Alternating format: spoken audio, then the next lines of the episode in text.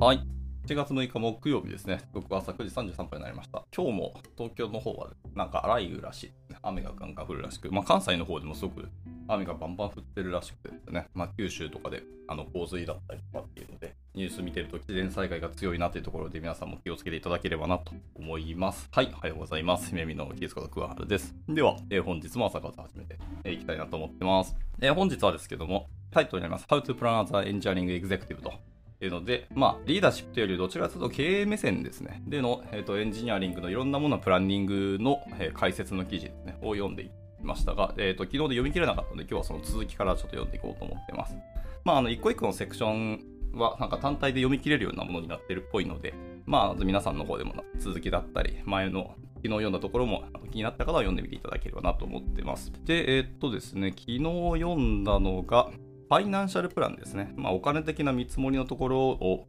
読んでて途中で時間切れになったような記憶があるのでで今日はその続きですね。財務計画におけるエンジニアリングの役割についての推論という話ですね。のところから今日はちょっと入っていきたいなと思っております。えっ、ー、と、本日の参加者は、東新さんとリソースフルなテマさん。はい、おはようございます。ご参加いただきありがとうございます。えー、今からダラダラと読んでいこうと思っております。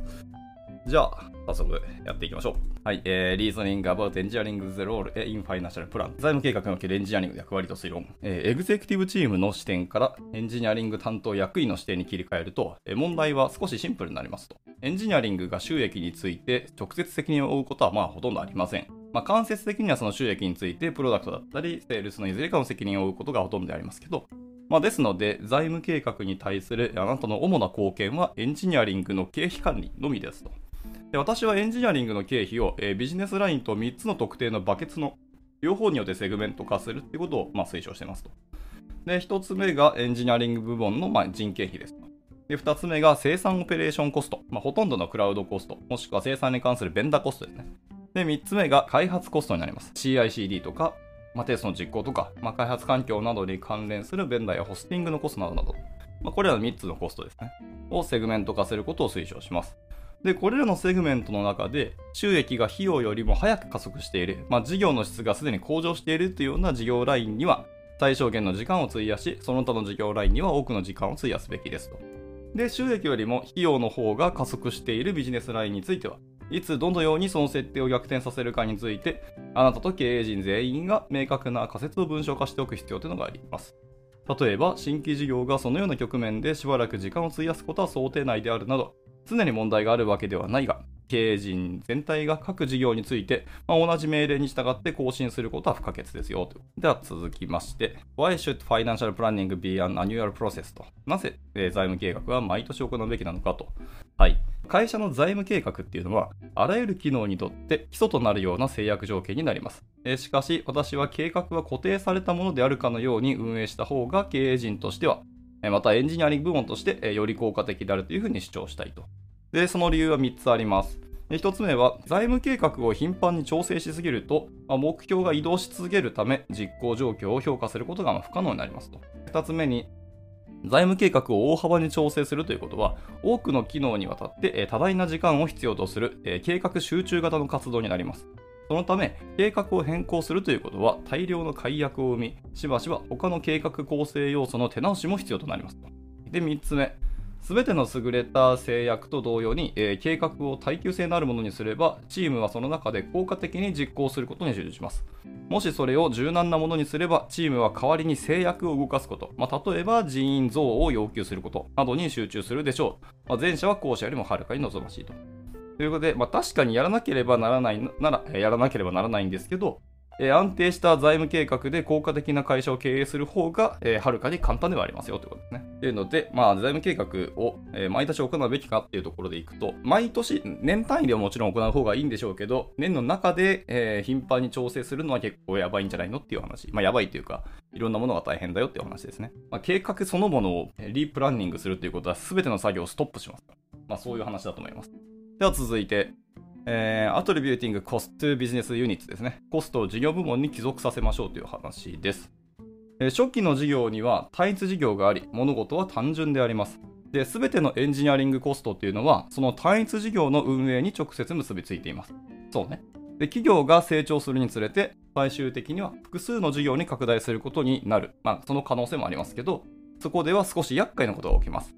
えー、最も単純な貴族でさええー、掘り下げていくと実は厄介になります。例えば、Figma のような会社はですね、えー、主力製品は1つになりますけど、え事業を2つの事業部門に区分していると考えられます。まあ、エンタープライズと、まあ、それ以外ですよと。例えばね。で、中核となる製品はどちらの場合も同じですけど、エンタープライズの多くの機能はエンタープライズ以外の購入者には価値がありません。で、この場合、エンタープライズにフォーカスしたプロダクトエンジニアをエンタープライズのビジネスユニットに帰属させるのは簡単ですけど、コアプロダクトを構築するプロダクトエンジニアっていうのをどのように帰属させるべきかっていうのはあまり明確ではありません。なるほどね。で収益に応じて帰属させるか、すべてのコストを非エンタープライズ部門に帰属させ、エンタープライズ部門のマージンを人為的によく見せるのか、他の方法を取るかなどなど、まあ、いろいろ考えることがありますと。いや、これ確かになるほどですね。僕ちょっと事業会社に行ったことがないんで、言われてみればそりゃそうだわって感じですね。で、これら全ての質問に対する答えというのは、常に場合によるになりますと。はい、ケースバイケースですねと。で、私の経験では、このトピックに関する精度っていうのは正直言って比較的低いと。財務部門が納得できるような弁護可能な方法を見つけることに集中し、まああまり頻繁に論争を蒸し返さないようにしましょうと。ここはあんま触れない方がいいってことですね。なるほどでした。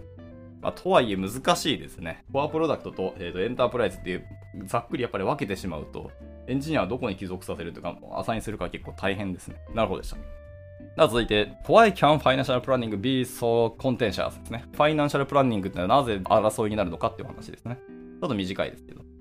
えー、うまく運営されている経営チームでは、財務計画は本来争いの種にはなりません。えー、しかし、経営陣が経営陣共通の成功ではなく、自分の職務に集中している場合、経費の半分というのはゼロサムゲームとなります。で、業績不振の根拠として、え予算不足を指摘する経営陣の傾向も相まって、え経営陣との関係が壊れるか、え支出がコントロールできなくなるのか、どちらかになりがちですと。各 C なんたら O が自分の部署とか自分の担当分野の方に今集中して、はい、経費の配分っていうところを喧嘩しちゃうと、まあそうなる。ここ難しいですね。とはいえ、それぞれのミッションを与えられているとは思いますのでね。で、財務計画プロセスっていうのが論争的であるんであれば、CEO とこの話題について少し押し問答することをお勧めしますと。それはあなたが直接解決できる問題ではなく、経営陣がパートナーとの関係に苦しんでいるか、特定の経営幹部が苦しんでいる兆候があるっていう可能性が高いですよと。なるほどね。まあ、そういうのは全部明らかにしたりとか、しっかり問題と向き合いましょうというところで、CEO と押し問答、まあ、押し問答になるかどうかはそのケースバイケースっていうところですね。はい、わかりました。では続きまして、えー、should engineering headcount growth、えー、limit company account growth はい。エンジニアリング部門の従業員の伸びというのは、企業の従業員数の伸びを抑制すべきでしょうかと。難しいね。エンジニアリング部門の従業員数の伸びを、企業の従業員数の伸びを抑制するためにの理由とするかですよね。いやー、これ難しい話ですね。で一般的に私は、ほとんどの企業っていうのは、えー、エンジニアリング部門の成長率に応じて、全体的な従業員数の増加を抑制すべきだと考えている。あ、そうなんですね。でそうすることで、たとえそれが苦しいことであっても、え、効率的な会社を運営するという説明責任を果たすことはできますと。で、また、他の組織がエンジニアリングよりも急速に規模を拡大し、エンジニアリングが会社の最優先課題に取り組むための帯域幅を狭めてしまうという難しいシナリオも避けることができます。でもちろん細部には常に例外があります。例えば Uber はエンジニアリングに過度な要求をさせることなく、各都市のチームに権限を与える柔軟なツールを使って、各都市のオペレーションチームを迅速にスケールさせました。で、Uber は、もしエンジニアリングの人員でオペレーションの成長を抑制していたら、まあ、超成長期の混乱期に市場シェアを大きく失っていたかもしれません。あのビジネス要件だったり、えーと、エンジニアリングじゃない部門の人を増やすと、結果エンジニアリングに対する要求とか変更がすごい増えるんですよね。でそれに対応しきれないっていうところで、あんまりあの加速することできない気がするんで、まあ、結果そういう事業をやっている会社とか IT ビジネスをやっている会社はエンジニアリングの方に従業員数ですね、数を増やす方に振った方がいいんじゃないかっていうところですね。まあ、この人はそういう主張でしたと。まあでも本当にこれも難しいところですね。会社のフェーズであったりとか、今のプロダクトの伸び率だったりとか、まああとお金回りですよね。本当にまさに財政、財務計画とかと、えっ、ー、と、要相談とありますけど、できるんだったら確かにエンジニアリング増やす方がいいかもしれないですね。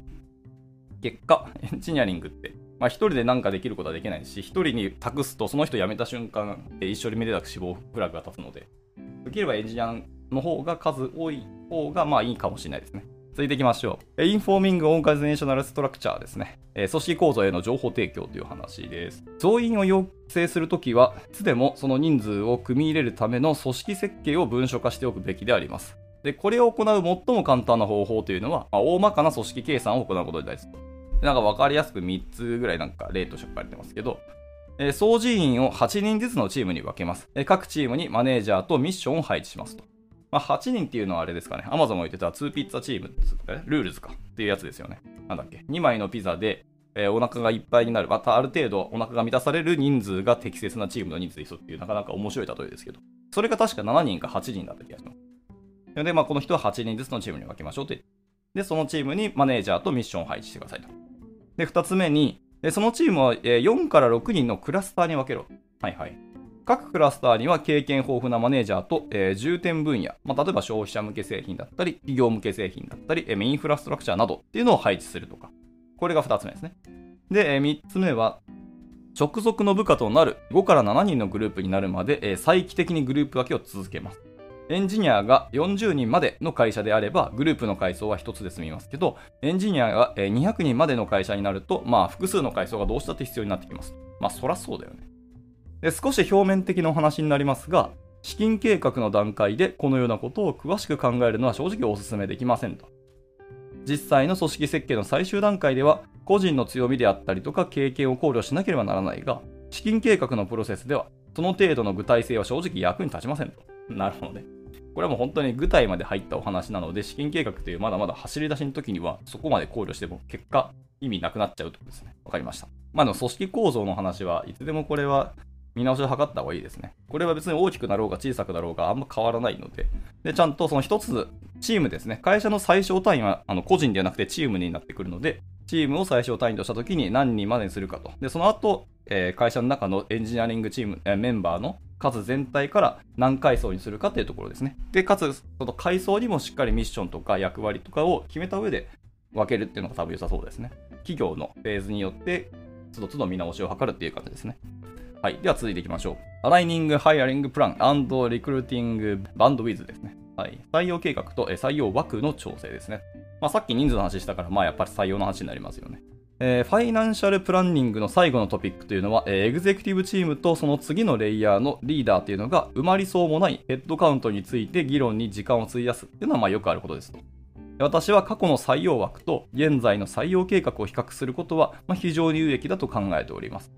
過去の採用枠なんですね。現在の採用枠じゃなくて。はいはい。で、過去の数字から計画した採用人数を確保できそうにないっていうのであれば、その議論に時間を費やすことはもちろんないでしょうと。で、これは特に超成長企業でよくあることで、経営陣が、えー、研究開発費、まあ R&D ですね、に過度なこだわりを持たず、ほとんどの人員要請を許可することがありますと。マジかよ。実際にはこのようなシナリオでは、R&D 内のチームはヘッドカウントの承認を通じてではなく、リクルーターの待機幅を確保する。例えば、チームの採用パイプラインの特定のリクルーターを割り当てる。ということによって、ヘッドカウントを獲得することになりますと。で、このような状況に陥った場合、私がお勧めするのは、えー、強力な採用パートナーになることでリクルーターと連携することですと。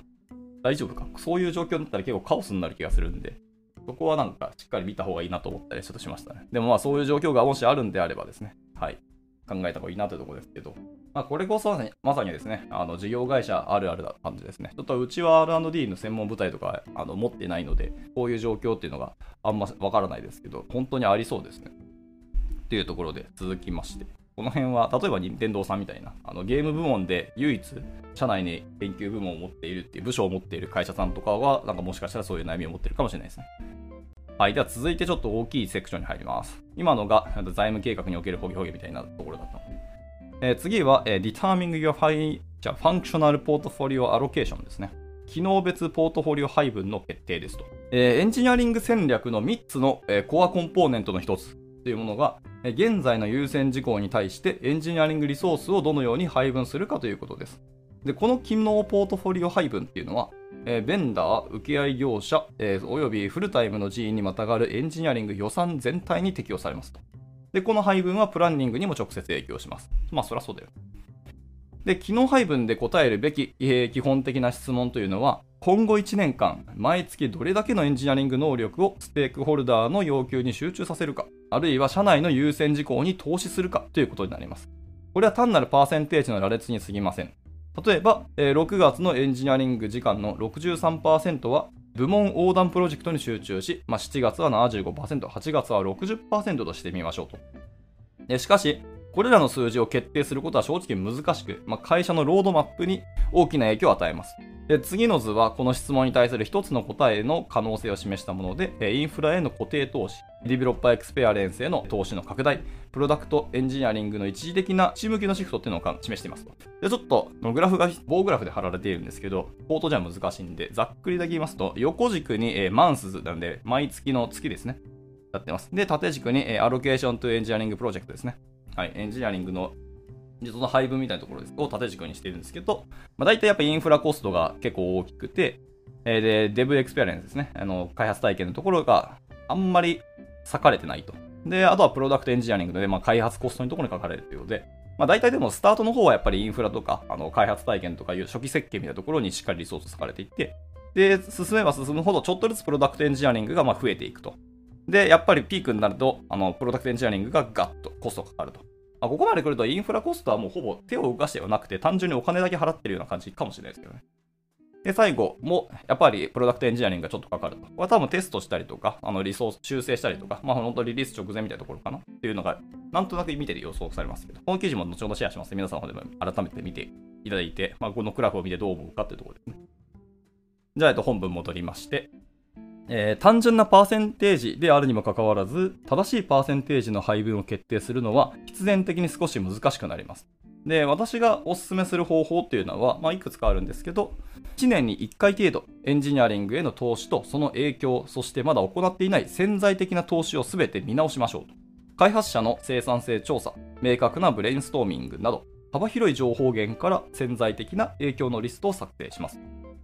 え続いて、作業が完了し、新しいアイデアが提案されたら、このリストをリアルタイムで更新します。まあ、この辺は結構皆さんやってそうですよね。で続いて、リストが更新されたら、機能的な優先順位への定常状態の目標配分を修正します。具体的には、えー、機能的優先事項に専従するプラットフォームエンジニアリングチームと、えインフラストラクチャーエンジニアリングチームへの投資ですと。はいはい。で、定常的な割り当ての範囲内で全ての機能的優先課題を解決することを目指しますが、特に影響度の高いプロジェクトやコンテキストに依存するプロジェクトについては、プロダクトエンジニアリングなど一般的に機能横断的な作業を行うチームが一時的に支援すべきかどうか積極的に議論をしてください。あなた自身を含めリーダーシップの時間を明らかにインパクトが大きくない大規模なアロケーションのスポットの修正に投資しましょう。これらは組織について最もよく知ることができ、また最も有意義な調整を行うことができる場所になります。このプロセスにどれだけのエネルギーを投資すべきか悩んでいるのであれば、完璧である必要というのはもちろんなく、有用である必要であるってことを覚えておいてほしいです。で、クロスファンクショナルな、えー、パートナーが満足し、エンジニアが満足すれば非常に軽いもので済ますこともできますと。はい。ここはなんか、明確なこういう方法みたいなのがやっぱなくて、この人は経験値でこういうやり方でどうですかっていうのを今一連のフローを教えていただきましたけど、なかなかこの辺はですね、職人芸じゃないですけど、経験値高い人にサポートいただくのがでもいいかもしれないですね。もし、あの、スタートアップとか、その辺経験値ない人はもう外部に、あの、レビュアーだったりとか、そういうですね、エグゼクティブだけのコーチングだったり、慣習的なプロジェクトをやっている、まあ、またそういう人たちを斡旋するサイドがありますので、システムとかもあるので、まあ、そういうところに登録して、えー、他の会社でエグゼクティブとかをやられている方に、えサポートいただくというのがいいかもしれないですね。まあ、もちろんお金はかかりますけどね。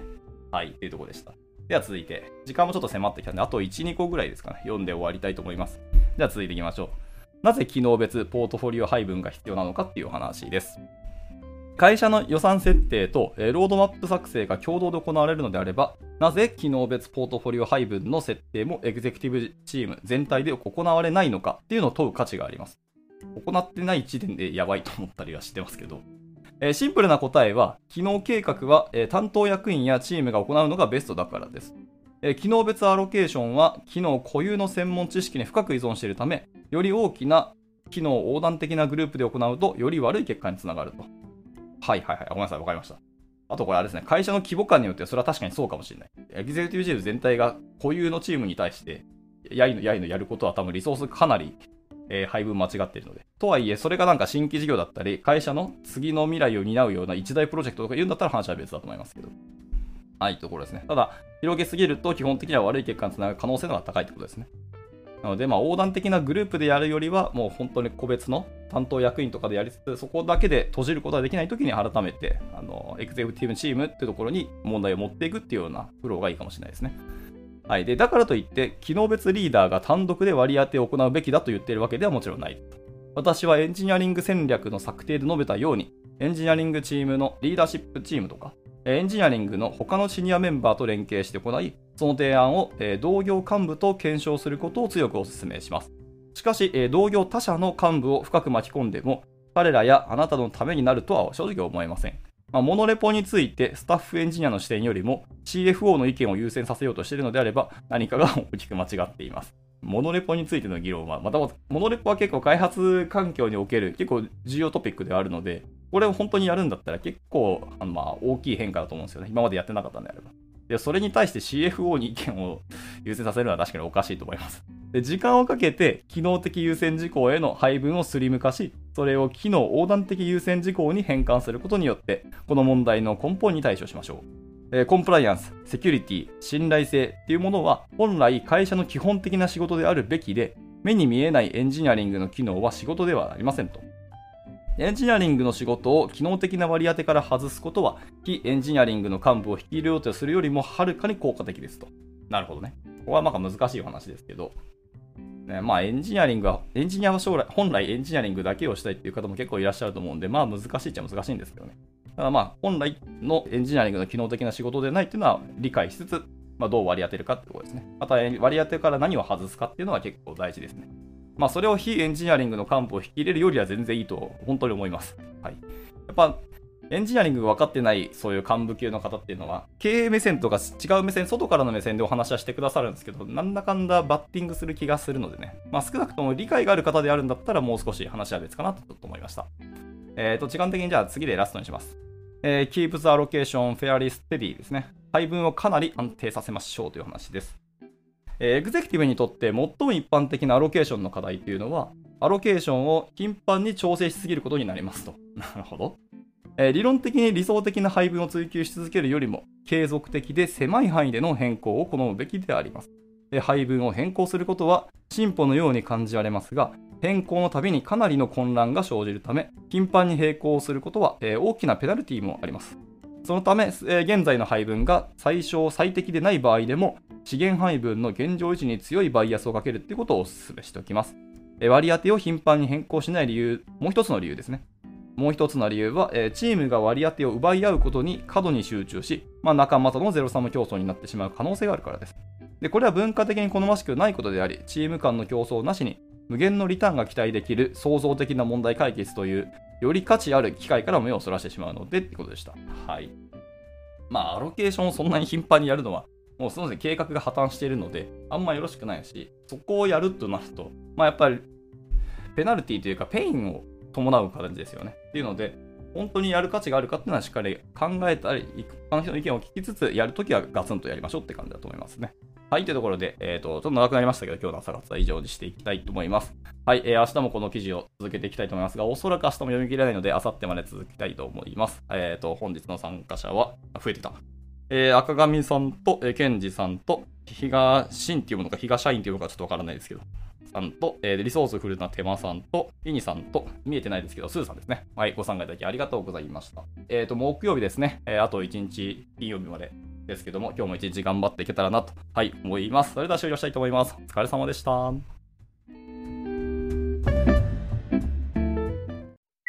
And now, a short commercial break.